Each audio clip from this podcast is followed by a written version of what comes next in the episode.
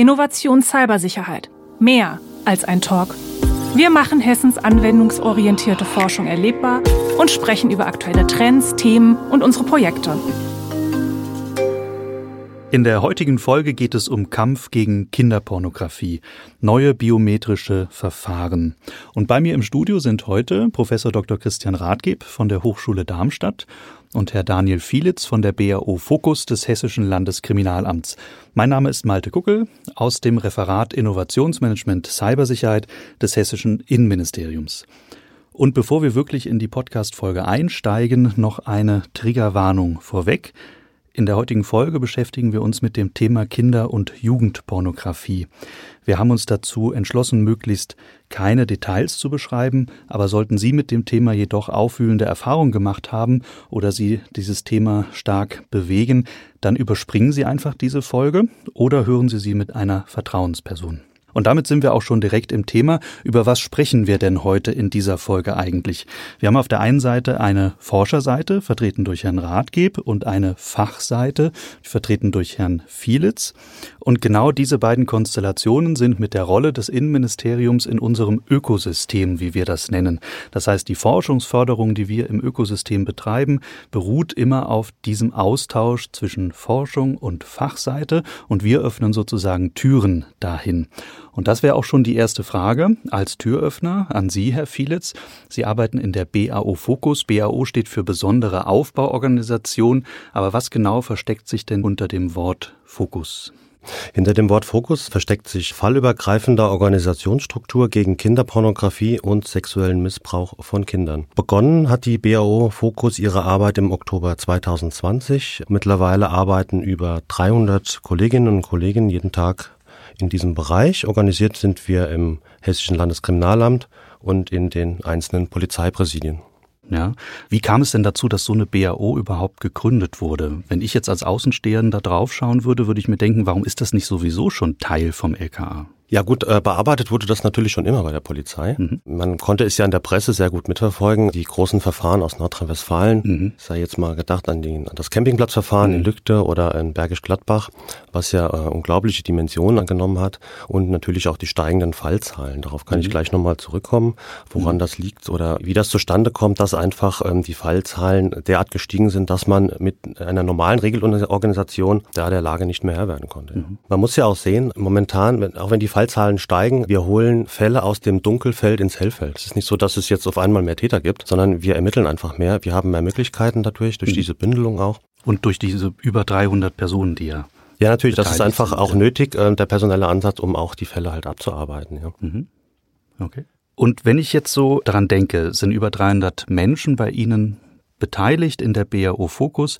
Wie muss ich mir da so als Zuhörender einen Arbeitsalltag vorstellen? Also kann man das überhaupt Alltag nennen, den Sie da haben? Ja, natürlich, das ist polizeiliche Arbeit, ähm, muss man schon sehen. Bei uns im HKA ist die BAU Fokus in verschiedene Einsatzabschnitte untergliedert. Macht nicht jeder Ermittlungen. Wir haben eine Leitung, einen Führungsstab, wir haben eine Ansprechstelle, eine Analysestelle für Kinderpornografie, die auch quasi die Brücke zu anderen Bundesländern hält und äh, auch zum BKA. Wir haben Einsatzabschnitte für das Gefährdermanagement, für Sexualstraftäter, Personenpotenzial, also eine Art Klassifizierungsmodell von Personen, die mit Kinderpornografie oder Missbrauch zu tun haben. Wir haben auch einen eigenen Einsatzabschnitt für Fälle, die aus uns aus Amerika zugespielt werden, vom sogenannten NECMEC, das ist das National Center for Missing and Exploited Children, eine halbstaatliche Organisation aus den USA, wo wir sehr viele Fälle überspielt bekommen. Und zudem natürlich auch noch weitere Kollegen, die auch die Ermittlungen auch im LKA führen oder ähm, Technik, Prävention, Presseöffentlichkeitsarbeit, das muss ja auch alles mit begleitet werden. Und natürlich auch die Arbeit in den Polizeipräsidien, in den Regionalabschnitten. Mhm. Und so ein typischer Alltag von Ihnen jetzt? Sie kommen jetzt, stehen ja bestimmt nicht jeden Tag im Studio und nehmen einen Podcast auf? Ja, die, die sind eigentlich nicht immer jeden Tag gleich. Also ich persönlich arbeite ähm, in der Analysestelle Kinderpornografie, habe Informatiker bei mir im Sachgebiet und wir kümmern uns um Massendaten. Also wir ermitteln jetzt nicht in den einen Fällen, wir machen noch keine Hausdurchsuchungen, sondern wir arbeiten quasi an Strukturen, am Hintergrundtechnik, damit diese ganzen Datenmengen, die einfach anfallen bei der Arbeit in der BAO Focus, effizient abgearbeitet werden können. Da kommen wir vielleicht gleich nochmal drauf zu.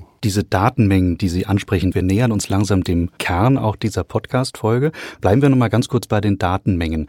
Wenn ich mir das so vorstelle, Sie machen eine Hausdurchsuchung, also Sie selbst sind natürlich nicht dabei, haben Sie gerade gesagt, sondern arbeiten in der Analyse, aber die Kolleginnen und Kollegen tragen dann natürlich Datenträger aus den Wohnungen etc. raus. Da muss ich mir vorstellen, das sind Laufwerke, USB-Datenträger etc. Und in der letzten Pressemitteilung, die ich gelesen habe, waren das in den letzten zwei Jahren über 49.000 Datenträger. Wir sind mittlerweile über 50.000 Datenträger. Datenträger ist ja ein sehr allgemeiner Begriff. Also dabei kann es sich um ein Handy handeln, um einen Laptop, um USB-Sticks oder von mir aus auch eine Spielekonsole. Also alles elektronische Geräte, die als Speichermedien halt geeignet sind. Ja. Und jetzt stellt sich natürlich die Frage, ich habe ja zwei Gäste heute im Studio und jetzt habe ich hier noch Professor Dr. Christian Rathgeb. Sie sind Professor an der Hochschule Darmstadt und zwar für Biometrie, Internetsicherheit und digitale Forensik. Und Sie bringen was ganz Besonderes mit. Und das ist jetzt vielleicht die Möglichkeit, geben Sie unseren Zuhörenden mal einen Eindruck von dem, was Sie mitbringen und vielleicht so einen kleinen Hinweis schon als Cliffhanger, was das mit der BAO Fokus zu tun haben könnte. Ja, genau. Also ich bin Professor an der Hochschule in Darmstadt, Fachbereich Informatik in der Fachgruppe IT-Sicherheit. Ja, ich beschäftige mich dort mit biometrischen Technologien.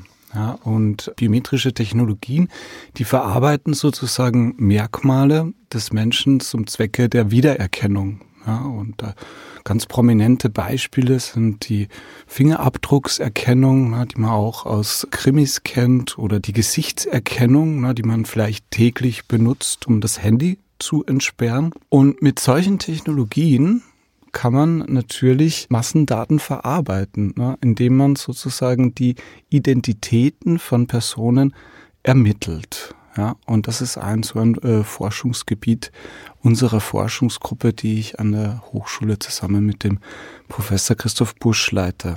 Mhm. Das ist genau der Link. Und jetzt fragt sich der Zuhörende draußen bestimmt, wie kommen denn diese beiden Personen oder Arbeitsbereiche zusammen? Und das ist so das Tätigkeitsfeld, was wir vom Innenministerium mitbringen aus dem Referat Innovationsmanagement Cybersicherheit.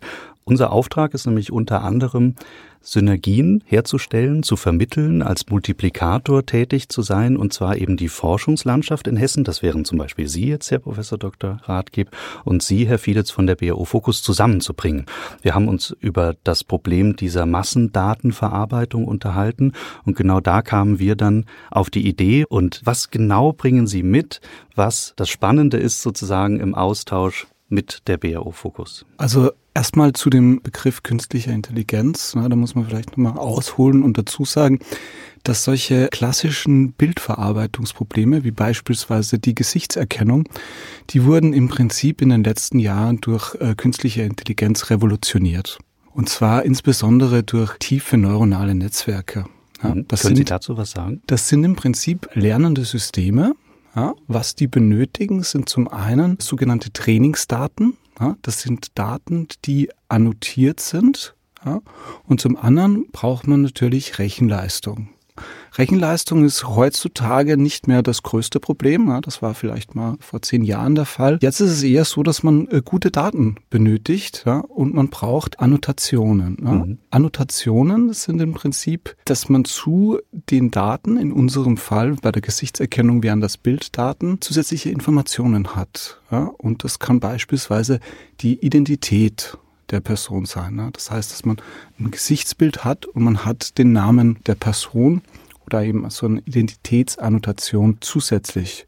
Und dann lassen sich solche neuronalen Netzwerke trainieren na, für die Aufgabe, Gesichter wiederzuerkennen. Jetzt ist es so, wir sind ja hier der Forschungsteil dieses Projektes, ja, und dann muss man sagen, ja, warum Forschung? Das muss ja irgendwas Neues sein. Na, man kann ja nicht einfach genau, nur ja. Gesichtserkennung anwenden.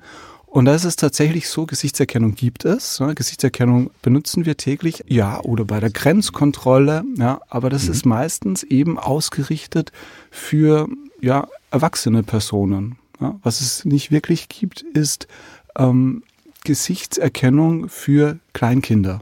Also das gibt es nicht. Und das ist sozusagen das Neue, was wir jetzt erforschen möchten. Ja, mhm. Und wenn man sozusagen so ein neuronales Netz trainieren möchte, um Kindergesichter zu erkennen, dann hat es natürlich mögliches Anwendungsszenario, wenn man solche Massendaten vorverarbeiten möchte.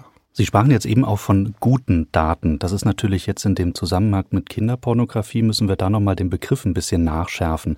Was genau verstehen Sie unter guten Daten? In der Forschungslandschaft kann ich mir gut vorstellen, hat man perfekt aufgelöste Bilder mit einer entsprechenden Bildqualität, kein Rauschen drin, keine Körnung drin, da ist auch nichts irgendwie abgeschnitten oder verdeckt durch Haare oder durch irgendwelche Gegenstände etc. Was verstehen Sie da unter guten Daten? Also wenn so ein neuronales Netz, das lernt im Prinzip, was es sieht. Wenn Sie ein neuronales Netz mit qualitativ hochwertigen Daten füttern, dann wird es lernen, nur diese zu erkennen. Ja, das mhm. heißt, man braucht schon auch eine gewisse Varianz in den Daten, die den echten Fall widerspiegeln. Ja, das soll heißen, wenn ich jetzt erwarten würde, dass nur qualitativ gute Bilder habe, ne, angenommen in einem kooperativen Aufnahmeszenario, dann kann ich das machen. Wenn ich jetzt aber Gesichtserkennung einsetzen möchte, um Bilder, die ich eventuell von einer Überwachungskamera aufgenommen habe, die teilweise verdeckt sind, wieder zu erkennen, dann muss ich auch mit solchen Daten trainieren. Die Trainingsdaten sind dann gut, wenn die Annotationen stimmen. Wir haben eben den Begriff Annotation jetzt ziemlich häufig gehört. Herr Ratgeber, könnten Sie uns das definieren? Was genau verbirgt sich hinter dem Begriff Annotation? Genau, ja, also in der künstlichen Intelligenz, na, wenn man jetzt eine künstliche Intelligenz hat und man möchte dieser lernen, Gesichter wieder zu erkennen. Ja, dann muss man dazu sagen, dass die künstliche Intelligenz, die kann natürlich nur das, was man ihr beibringt. Ne? Und wenn jetzt die Aufgabe ist, dass diese künstliche Intelligenz Gesichter wieder erkennt, dann muss man dieser künstlichen Intelligenz zum Lernen Bildpaare präsentieren ja, Bildpaare, wo dieselbe Person abgebildet ist und Bildpaare, wo unterschiedliche Personen abgebildet sind. Ja, damit füttert man diese künstliche Intelligenz und die Information, ob es denn nun dieselbe Person ist oder eine unterschiedliche Person, das wäre in diesem Fall die Annotation, also die zusätzliche Information der Identität. Wenn ich jetzt aber eine künstliche Intelligenz trainiere, um von einem Gesichtsbild das Alter abzuschätzen, ja, dann muss ich diese künstliche Intelligenz mit einem Gesichtsbild und der zusätzlich der Altersinformation füttern. In diesem Fall wäre dann die Altersinformation die Annotation des Bildes. Das ist also wie ein Label, was man sich vorstellen muss, wie so ein Zettel, der an dem Bild dranhängt und darauf steht Alter, Geschlecht, Haarfarbe, Haarlänge etc. Das sind dann diese Labels im Sinne der Annotation, richtig? Ganz genau. Das ist jetzt der theoretische Teil ja. nochmal von Ihnen. Und jetzt die Frage an Sie, Herr Fielitz, ohne in die wirklichen Details zu gehen. Mit was für einem Bildmaterial haben Sie tagtäglich zu tun? Ja, also ähm, das ist Bildmaterial, was wir auf den sichergestellten Datenträgern finden. Ich mache es mal einfach an einem praktischen Beispiel Gerne, fest. Ja. Also der Ermittler oder die Ermittlerin ist bei der Wohnungsdurchsuchung und stellt entsprechende Datenträger sicher. Habe ich ja vorhin schon gesagt, Handy, Laptop und so weiter. Da liegen noch zwei in der Schublade, vielleicht noch zwei Handys. Dann haben wir noch drei Festplatten im Keller, USB-Sticks, CDs, alles, wo halt digitale Daten drauf gespeichert werden können. Dann geht die Arbeit ja eigentlich erst richtig los und die Daten werden aufbereitet von unseren Forensikern und im Anschluss müssen diese Daten natürlich gesichtet werden, weil weil es bringt uns ja nichts, dass wir den Leuten einfach nur die Gerätschaften wegnehmen. Wir müssen ja auch feststellen, ist an dem Tatvorwurf denn überhaupt was dran? Mit welchem Art von Menschen oder Täter haben wir es hier überhaupt zu tun? Und da kommen jetzt mit immer größer werdenden Datenmengen ins Spiel, die für uns problematisch werden einfach.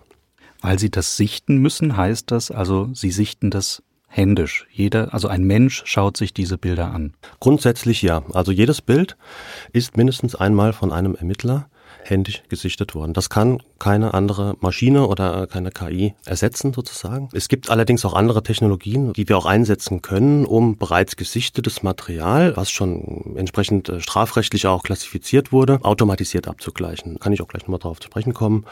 Das äh, funktioniert auch eigentlich schon ganz gut. Das Problem, was wir einfach haben, wir haben diese großen Datenmengen. Das sind ja auch nicht alles inkriminierte Dateien, die wir dort finden. Da sind Urlaubsbilder drauf, da sind Windows-Icons oder was auch immer, was auf diesen ganzen Datenträgern vorhanden ist. Musik vielleicht, aber wir wollen ja eigentlich das inkriminierte Material finden. Inkriminiert Und, heißt an dieser Stelle was? Ja, so strafbewehrt. Also mhm. handelt es sich hier um Kinderpornografie oder jugendpornografische Darstellungen oder sind das sogar Darstellungen, die straflos sind? Das gibt's ja auch. Herr Fieditz, was genau sind denn straflose Darstellungen? Ja, straflose Darstellungen, es ist Bild- oder Videomaterial, welches aus einem aktuell oder einem alltäglichen Geschehen heraus aufgenommen worden ist, ohne halt einen Sexualbezug jetzt zu haben. Und wir müssen erstmal die Spreu vom Weizen trennen. Also wir müssen die Alltagsbilder sozusagen, die müssen erstmal weg, weil die wollen sich die Ermittler gar nicht anschauen. Ja. Uns geht es halt um die strafbewährten Sachen. Und allein zu priorisieren, mit welchem Asservat fange ich denn jetzt eigentlich an? Sie schauen sich einen Datenträger an und wollen natürlich dann auch mittels Softwareunterstützung wissen, was sind die priorisierten Fälle sozusagen. Und das sind aber nicht, also Sie wollen natürlich rangehen und einen eventuell noch passierenden Missbrauch unterbinden und da direkt das Kind als Opfer sozusagen aus dem Umfeld nehmen. Aber natürlich gibt es auch Bilder oder Bilddarstellungen, Videodarstellungen, die schon 20 Jahre oder älter sind. Das hat natürlich nicht die Priorität in dem Sinne Sinne, ja, aber es wird natürlich nicht vergessen. Ja, natürlich. Also die Fälle haben natürlich immer noch eine gewisse Aktualität. Und wenn wir von einer Möglichkeit der Verjährungsfrist ab dem 30. Lebensjahr des Opfers ausgehen, haben wir auch Jahrzehnte noch die Möglichkeit, diese Verfahren weiter zu ermitteln und auch entsprechend ja, zu bearbeiten. Jetzt sprachen Sie von Klassifikation, äh, strafrechtlicher Klassifikation und Herr Ratgeb, Sie sprachen von Annotation.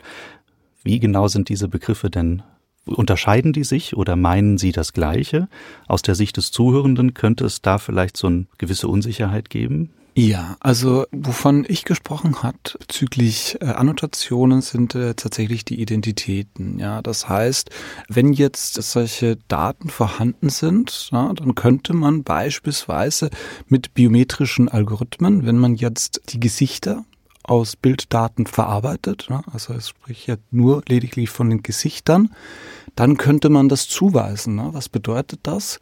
Man könnte eventuell feststellen, dass eine Identität, ne, sprich ein Kind, das in einem Bild oder einem Video vorkommt, auch in einem anderen Video vorkommt. Ne? Das heißt, man kann die Daten von beispielsweise verschiedenen Datenträgern korrelieren und gruppieren. Ja? Das heißt, mhm. man könnte sich automatisiert einen Überblick verschaffen, wo taucht denn eine Identität ähm, ein zweites, drittes mhm. Mal auf. Ja, und das ist, denke ich. Eventuell sogar fallübergreifend. Also, dass man ähm, ja. das betroffene Opfer vielleicht bei mehreren Leuten findet. Also, es gibt eine Durchsuchung in Kassel zum Beispiel. Dort wird äh, Material gefunden, zeigt ein Opfer, bisher unbekannt.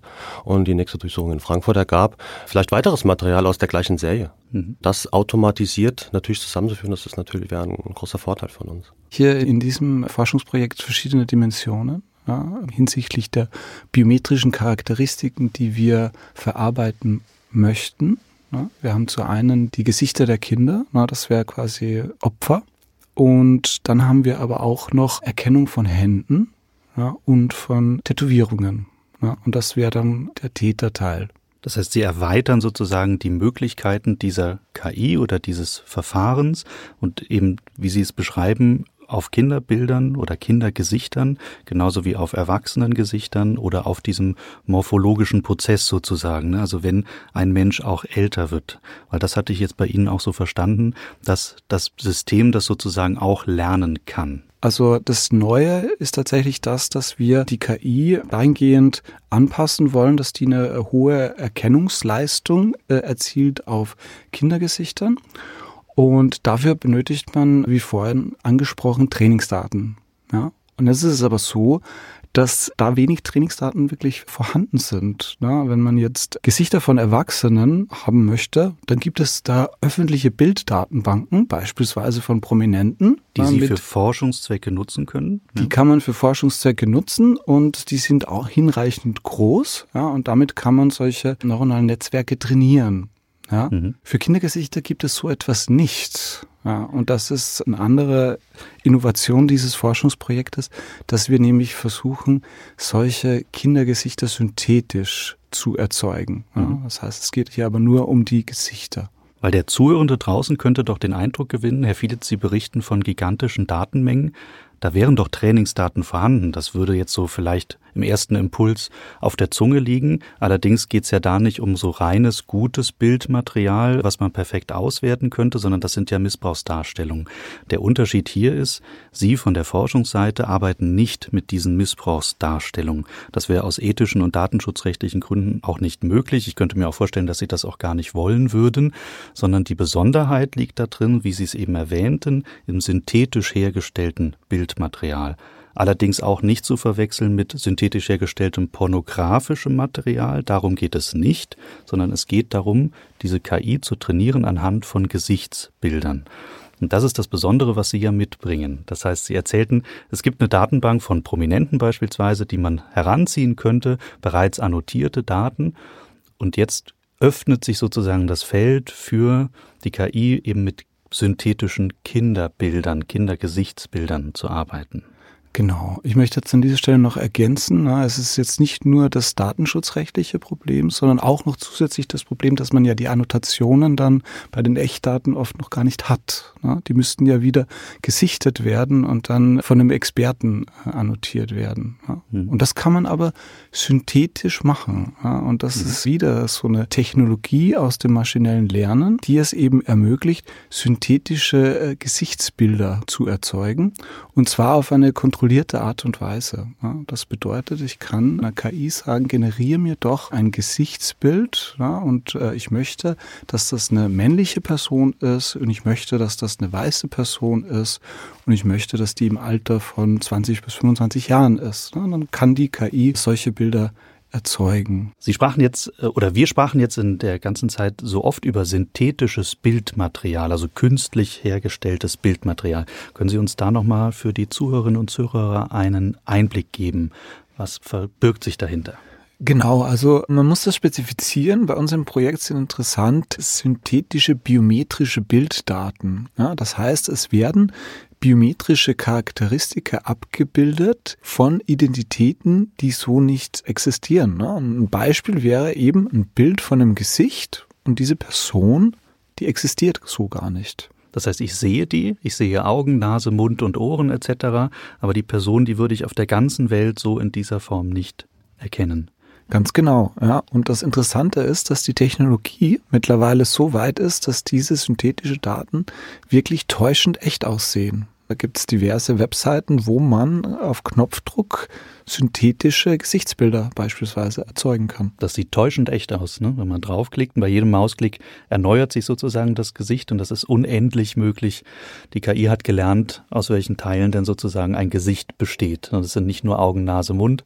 Ich erinnere mich noch an die Anfangszeiten, da waren die Zähne das Problem, die Zähne darzustellen. Und auch jetzt sieht man noch an einigen Stellen, wenn die Ohren nicht so ganz passend sind oder nicht auf gleicher Höhe etc., dass da die KI noch wirklich dazulernt. Ich habe jetzt hier auch äh, ein Handout mitgebracht. Mhm. Da können Sie sich das kurz ansehen. Genau, was das sieht man im oberen Bild. Das ist eine Person. Da sieht man, wie man sozusagen kontrolliert die Ethnie so einer Person verändern kann ja, mhm. so dass sie so beispielsweise asiatischer wirkt. Ja. Also das, was man hier sieht, ist das, was man sich so in so einer morphologischen Sequenz irgendwie von so einer Giftdatei etc. vorstellt. Ja. Also wir beginnen links mit einer lächelnden weiblichen Person mit äh, weißer Hautfarbe und die verändert sich über die verschiedenen Bildern nach rechts betrachtet hin zu einer Person mit schwarzer Hautfarbe, schwarzen Haaren, ja, immer noch lächelnd natürlich, aber es hat sich damit sozusagen das Bild verändert. Und das geht durch, hier gibt's verschiedene Kategorien auch natürlich mit männlichen Bildern oder mit Kinderbildern, die sich dann entsprechend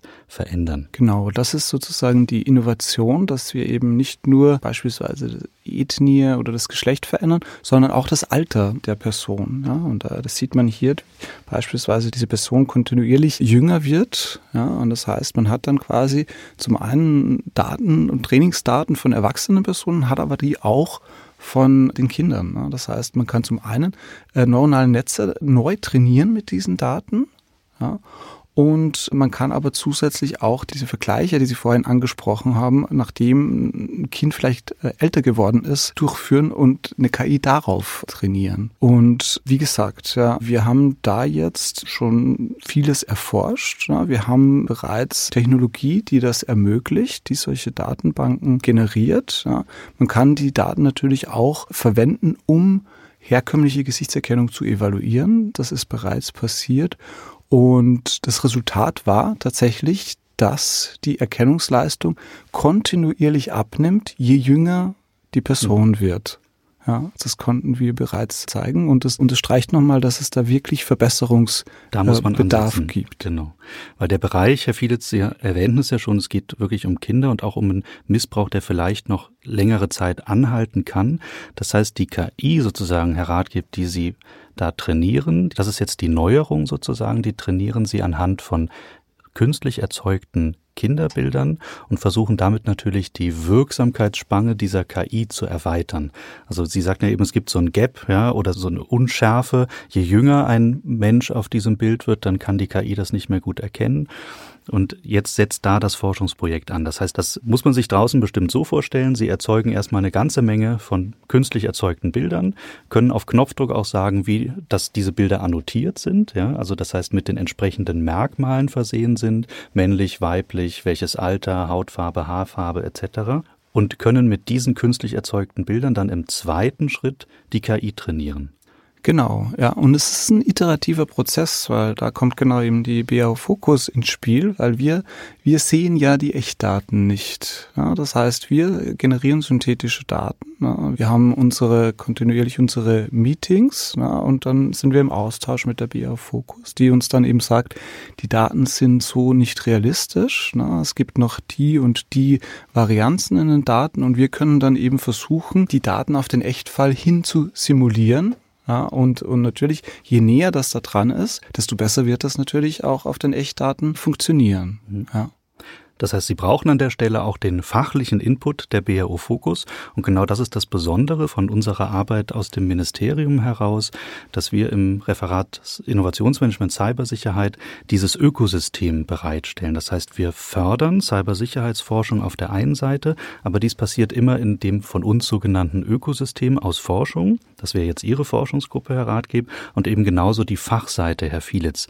Und da kommen Sie ins Spiel. Und dieser Austausch, der passiert in regelmäßigen Showfixen, die wir zusammen auch haben, wo Sie von Ihrem Fortschritt berichten, wo die BAO oder Vertreter der BAO Fokus dann sagen, das geht in die Richtung, so können wir uns das vorstellen oder an der Stelle muss man vielleicht nochmal nachjustieren. Und genau das ist ja dieser Mehrwert, den man da so erreichen kann. Ja, richtig. Wenn ich nochmal kurz einhaken darf, Herr Radgeb, ich kann das bestätigen, dass die KI-Anwendungen gerade bei der Unterscheidung von Altersunterschieden uns vor enorme Probleme stellen. Also wir nutzen auch schon oder nutzen kommerzielle Produkte, die auch schon KI-Anwendungen implementiert haben. Und da hat man immer wieder festgestellt, dass es da erhebliche Defizite gibt. Also KI kann momentan relativ gut Alltagssituationen von pornografischen Darstellungen, vielleicht auch mit Hautanteil und so weiter, ganz gut schon unterscheiden, auch relativ zuverlässig, sodass man schon sehr große Datenmengen vorher abspalten kann, die uns eigentlich gar nicht interessieren. Also aber, aber diese Alters, das diese Urlaubsbild am Strand, ja, kann die KI oder die Lösung, die Sie haben, davon unterscheiden, ob das pornografisches Material ist. Das heißt, das unterstützt Sie ja sozusagen in der Auswertung dieser gigantischen Richtig. Datenmengen. Gut, dass man dann solche Lösungen hat sozusagen. Was jetzt hier oft so verstanden wird, ist, das klingt alles ganz toll, Herr Ratgeber, wenn Sie davon erzählen. Das ist ja auch was Besonderes, was Sie da mitbringen. Es ist aber ein Forschungsprojekt an dieser Stelle. Das heißt, äh, Produktentwicklung machen wir nicht. Inwiefern kann aber denn trotzdem diese Erkenntnis, die Sie da aus diesem Forschungsprojekt oder die wir aus diesem Forschungsprojekt dann sammeln können, wie kann das denn die Arbeit sozusagen auch zukünftig von der BAO produktiv unterstützen? Ja, zum einen ist es natürlich ein Wissensgewinn. Zum einen erfährt man dann natürlich, was ermöglicht der Stand der Technik. Ja, wenn wir jetzt eine KI trainieren und diese evaluieren, dann sieht man, okay, das würde funktionieren. Na, dann hat man zumindest den Wissensgewinn. Man möchte in die Richtung weiter was machen, weil das ist sehr vielversprechend. Ja. Zum anderen hätten wir natürlich auch den Anspruch, am Ende prototypische Technologie zu übergeben, der man auf Echtdaten testen kann dann tatsächlich, mhm. ja, und dann vielleicht auch verwenden kann. Ja. Also ein Je wirkliches nachdem, Tool, so muss man sich das ja draußen vorstellen. Ne? Genau, mhm. ja. Ähm, also zumindest eine Basis, die man auch eventuell weiterentwickeln könnte dann. Ne? Mhm. Genau, ja. Aber das hängt natürlich von den Ergebnissen ab. Ne? Also es ist natürlich, KI kann viel, aber KI kann nicht alles. Ne? Mhm. Und das kommt immer darauf an, wie viel Information ein Bild bietet. Ne? Mhm. Also da geht es darum, dass wenn beispielsweise ein Gesicht, ne, das kann man so erklären, wenn das so gering aufgelöst ist, dass man fast nichts mehr erkennen kann, dann kann man auch nicht wirklich zuverlässig eine Identität ermitteln. Ja. Mhm. Und da stößt natürlich auch die KI an Grenzen. Eine KI kann aber in dem Sinne doch immer besser werden, je mehr Trainingsdaten sie sozusagen hat. Und an diesem Punkt dieser synthetischen Bilderstellung, also dieser künstlichen Bilderstellung, die Sie haben, das sind ja alles nur in Anführungszeichen nur Trainingsdaten, die dazu genutzt werden, diesen Algorithmus der KI zu trainieren, damit dieser Algorithmus immer besser wird und man diesen Algorithmus dann bei der BAO auch mal einsetzen könnte auf irgendeinem Datenträger, wie Herr Fielitz eben meinte, aus, im Sinne einer Vorauswahl ist das entsprechend genau. pornografisches Material oder nur in Anführungszeichen Urlaubsbilder oder Bilder am Strand oder in den Bergen oder sonst wo, ne, um da halt eben möglichst priorisiert, diese Fälle rauszufiltern, bei denen vielleicht auch noch ein Missbrauch stattfindet. Es gibt auch durchaus relativ altes Material, vielleicht auch unaufgeklärte Fälle. Ja, also das kommt auch recht ähm, häufig vor, dass Fälle oder Opfer auf Bildern nicht identifiziert werden können. Aber die werden natürlich genauso noch weiterhin bearbeitet. Die sind bei uns in den Datenbanken und wir versuchen natürlich auch diese alten Fälle im Nachhinein, vielleicht auch in Zukunft mit moderneren Methoden auch noch aufzuklären. Also es ist jetzt nicht so, wenn das Delikt 20 Jahre her ist, dass das dann ein abgeschlossener Fall ist, sondern wir setzen alles daran, um auch Altfälle aufzuklären. Es sollte sich keiner sicher sein, dass nur weil es ein alter Fall ist, dass das irgendwann unter den Teppich gekehrt wird, sozusagen. Ja. Und da kann ja gerade auch diese Tools, die hier zum Beispiel Herr Ratgeb und sein Team entwickelt, da helfen. Wenn man missbräuchliche Darstellungen halt in verschiedenen Datensätzen hat, das ist auch das, was wir anfangs ja meinten, es geht um diese Wiedererkennung von Opfern, von Tätern über verschiedene Datensätze hinweg. Das ist genau der Punkt, der da auch spannend sein kann und wo diese KI-Lösung eben unterstützen kann. Ja, es kann ja auch durchaus sein, dass wir in Zukunft Material finden von Altfällen, wo uns schon bestimmte Daten bekannt sind, aber aufgrund von Ausreizung aller Instrumente, die wir zur Verfügung haben, wir den Fall einfach nicht klären konnten. Und in Zukunft dann vielleicht neues Material aus diesem alten Bestand auch wieder auftaucht und dadurch eventuell neue Ermittlungsansätze generiert werden können, sodass halt die Fälle im Nachhinein doch noch aufgeklärt werden. Ja. Herr Ratgeb, Sie sind ja Professor für Biometrie und digitale Forensik. Haben Sie denn schon ähnliche Projekte oder Projekte in dieser Form bearbeitet? Ja, also wir haben tatsächlich viele Projekte im Bereich Biometrie durchgeführt, ja, auch mit diversen biometrischen Charakteristikern, also Gesichtserkennung, Fingerabdruckserkennung, aber das tatsächlich hauptsächlich im Kontext von Grenzkontrolle oder andere Applikationen, die tatsächlich wirklich in der Regel von Erwachsenen genutzt werden. Ja, und wir hatten die Idee, mit synthetischen Daten auch zu arbeiten, aber jetzt äh, den Kontext von dem Projekt wie wir es jetzt hier machen, das hatten wir nicht auf dem Schirm, ja, weil uns auch BAO Fokus kein Begriff war. Ja, und das ist im Prinzip der Verdienst des Ministeriums, dass sie sozusagen da die Schnittstelle geschaffen haben, dass wir in Austausch gekommen sind ja, und sozusagen die Verbindung zwischen Forschung und dem Bedarfsträger dargestellt haben. Wovon wir am Ende in Sicherheit auch äh, profitieren werden, ja. Das ist ein ganz spannendes Thema was wir hier heute besprochen haben. Vielen Dank, dass Sie Rede und Antwort gestanden haben aus diesem Forschungsprojekt heraus, was das hessische Innenministerium fördert im Bereich Cybersicherheit, was natürlich in diesem Kontext auch damit zu tun hat. Herr Fielitz, herzlichen Dank, dass Sie von der BAO Fokus aus dem Hessischen Landeskriminalamt heute bei uns waren. Vielen Dank auch an Sie, Professor Dr. Christian Rathgeb von der Hochschule Darmstadt, dass Sie heute bei uns waren. Mein Name ist Malte Kuckel, eben aus dem benannten Referat Innovationsmanagement Cybersicherheit des Hessischen Ministeriums des Inneren und für Sport. Herzlichen Dank und auf Wiederhören.